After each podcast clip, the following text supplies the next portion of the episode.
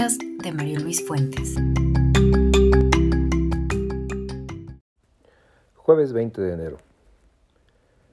Los días, las semanas pasan con rapidez y es difícil, muy difícil, poder dar cuenta de tantas cosas que nos asombran, nos enojan, también nos maravillan. Dentro de estas, sin duda, está la realidad de esta ansiedad, preocupación que uno siente, vive. Una gran ansiedad social, decía yo en el artículo de Accessor. Es decir, no sabemos exactamente si este virus es temporal, si va a terminar pronto. Y obviamente tenemos todos los relatos de aquellos que fueron contagiados y no sintieron nada o casi nada. O aquellos que aún vacunados fueron contagiados y le han pasado muy mal o incluso han fallecido. Como todos sabemos, el virus responde de acuerdo a cómo esté la situación anímica, biológica, donde se hospeda, de los huéspedes. De ahí que es un poco extraño esta realidad de no saber exactamente qué nos puede pasar. Y ahí no puedo dejar de señalar que este relato de la enfermedad del presidente, que felizmente salió bien, es muy injusta. Por una u otra razón, el presidente, biológicamente, es un hombre fuerte, es un hombre que trabaja y que además hoy cuenta con el apoyo, cuidado de lo mejor que pueda haber en términos médicos del país. Aislado, protegido, no puede hacer esa comparación de que miren, a mí no me pasó nada, no se preocupen. No solo es injusta, es irreal. Y eso me lleva al otro gran tema, la gran confusión que existe.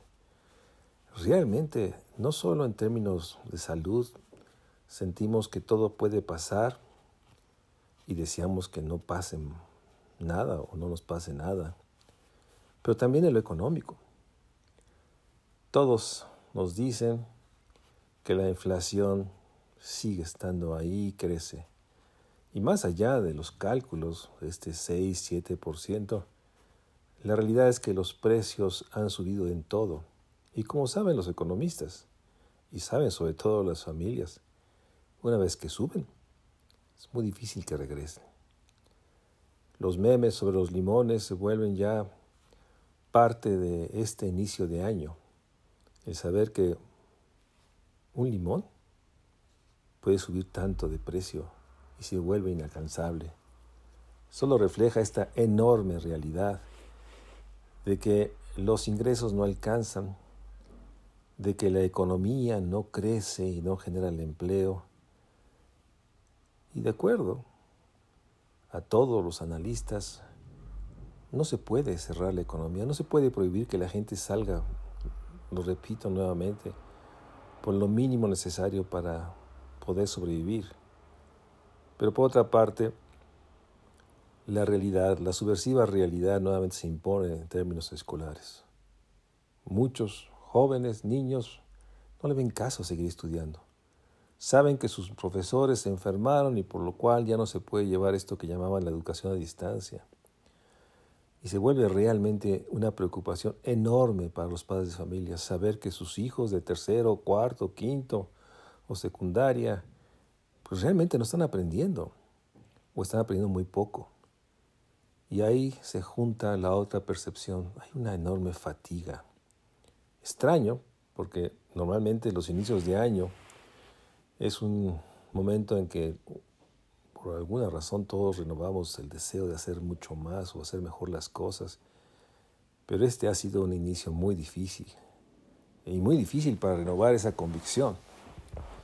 Y por otra parte, durante semana, mucho de la, por lo menos, del ruido mediático, en prensa, en radio, ha sido el tema de este niño, este niño que no sabemos su historia, que nos dicen que tiene cierta discapacidad y que la esposa del gobernador de Nuevo León usó literalmente para promoverse, difundir sus cualidades o sus sentimientos y nos puso enfrente a esta realidad de que un niño indefenso, muy pequeño, es usado.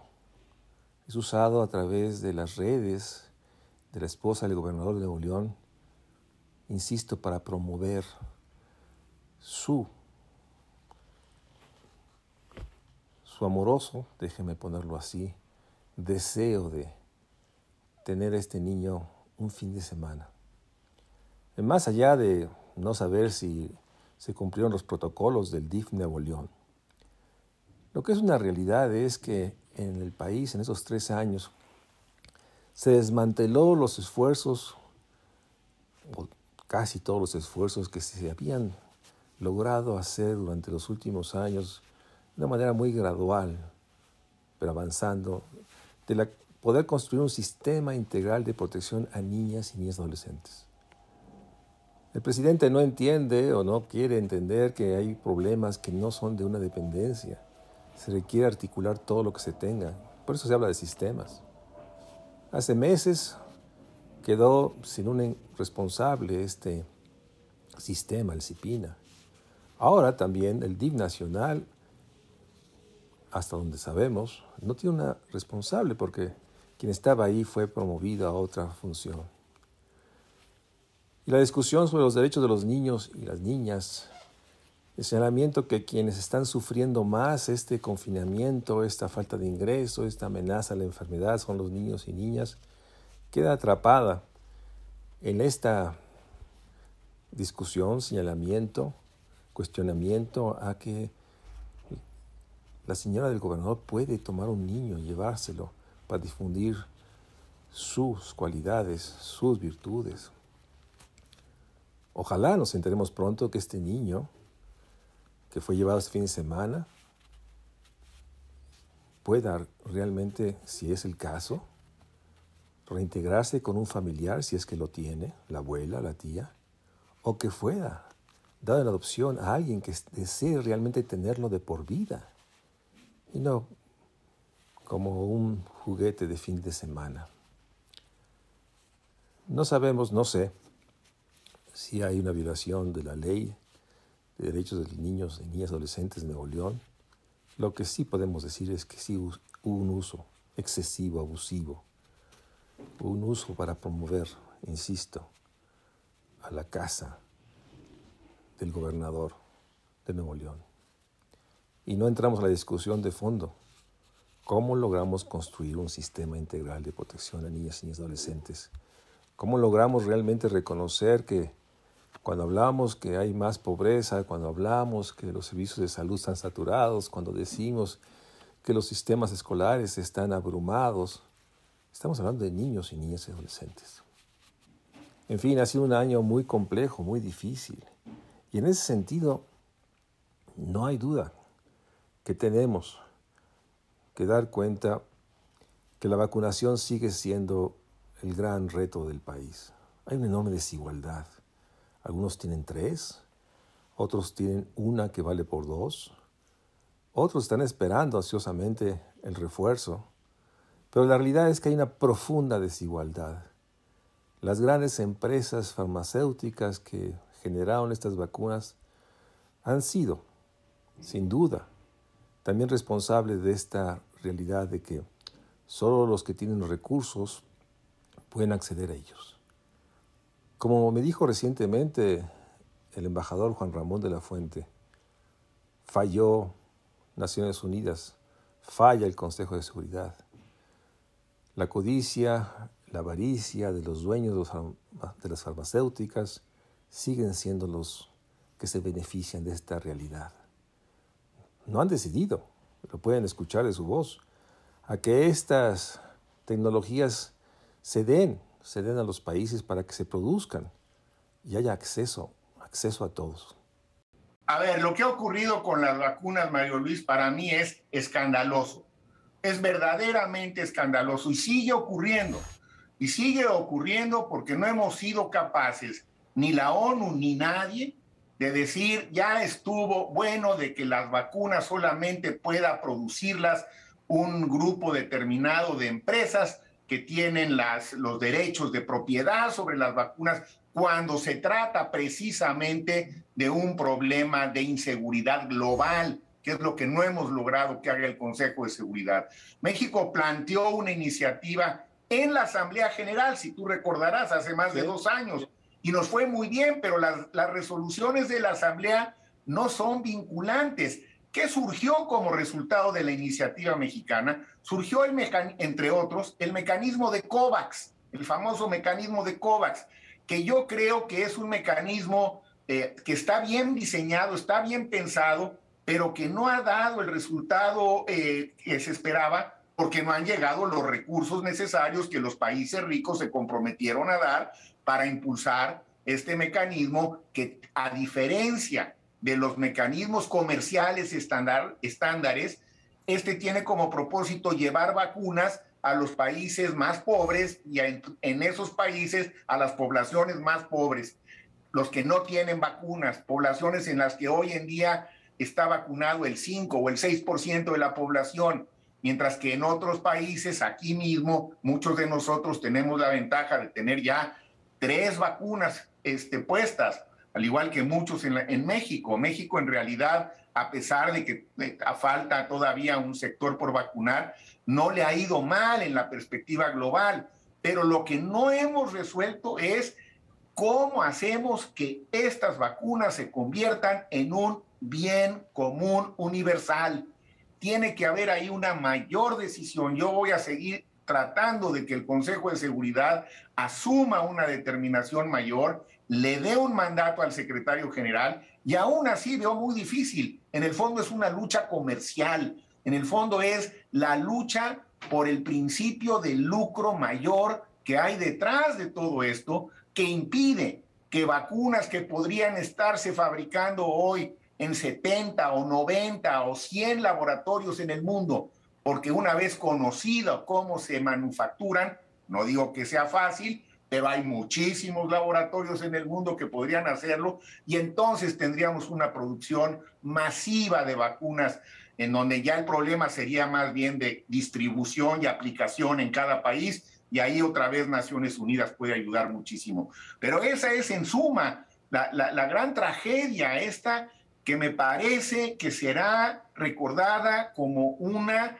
de las grandes deficiencias del mundo, de la ausencia total de solidaridad, la ausencia total de anteponer nuestra propia seguridad a los principios del lucro mayor, porque es correcto decir, nadie está salvo hasta que todos estemos vacunados.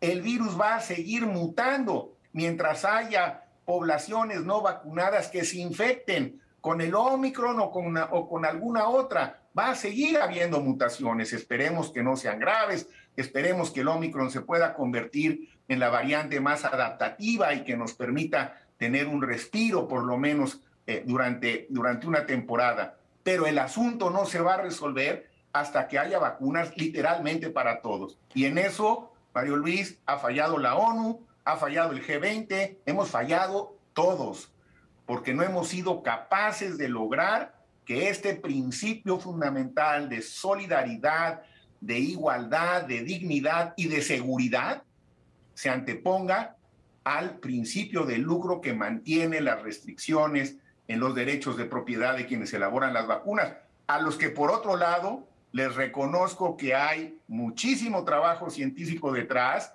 Enhorabuena, la ciencia ha cumplido, pero no olvidemos que buena parte de esa ciencia también se financió con recursos públicos en muchos países. Entonces, ese es el gran dilema. ¿Podremos en algún momento dado lograr que una vacuna frente a una pandemia se convierta en un bien común universal o no? Es la evidencia más reciente de la profunda desigualdad que como nos dice recientemente un estudio de Oxfam, se ha acrecentado brutalmente. Hay más ricos, hay más ricos en el país y hay más personas con más privaciones o más pobreza, si se quiere usar esa palabra.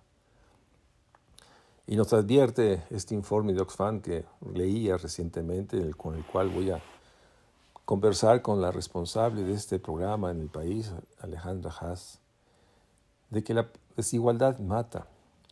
Y la desigualdad también genera la apropiación de todo. La desigualdad, la riqueza concentrada genera más poder. Y por eso vemos estas escandalosas escenas de los ricos, el rico de, Azteca, enseñando con cinismo su riqueza insultante, sin ningún pudor.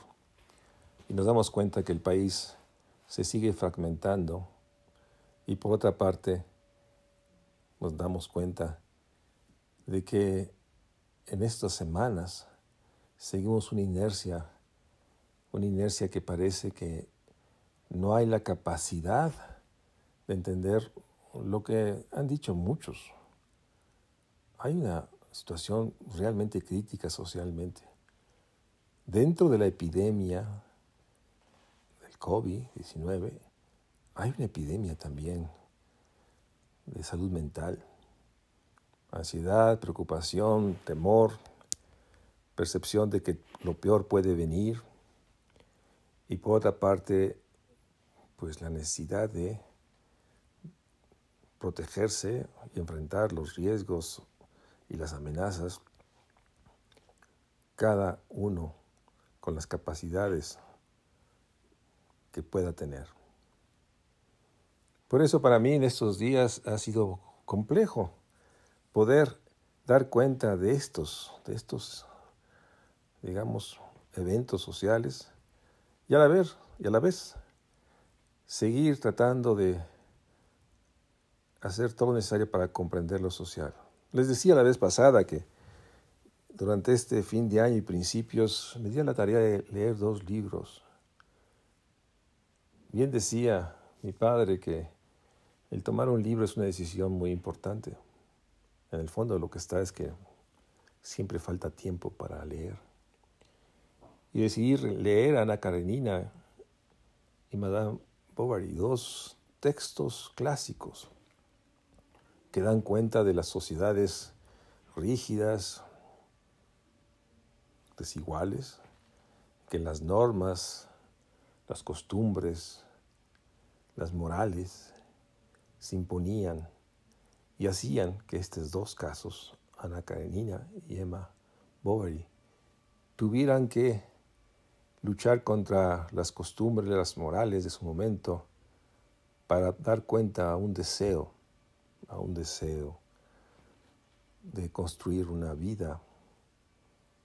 La paradoja es que estos dos libros terminan con el suicidio de los dos personajes.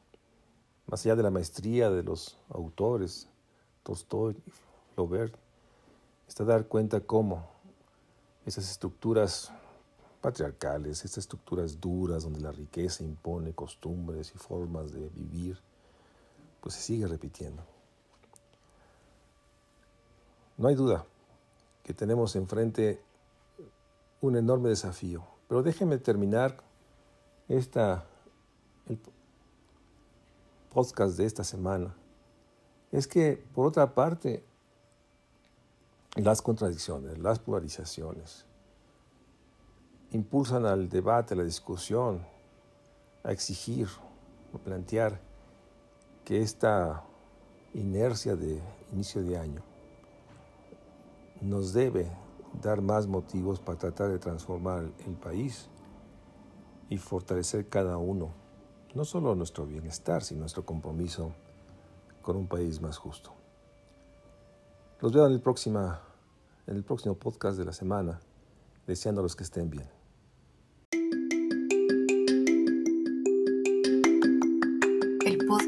de María Luis Fuentes.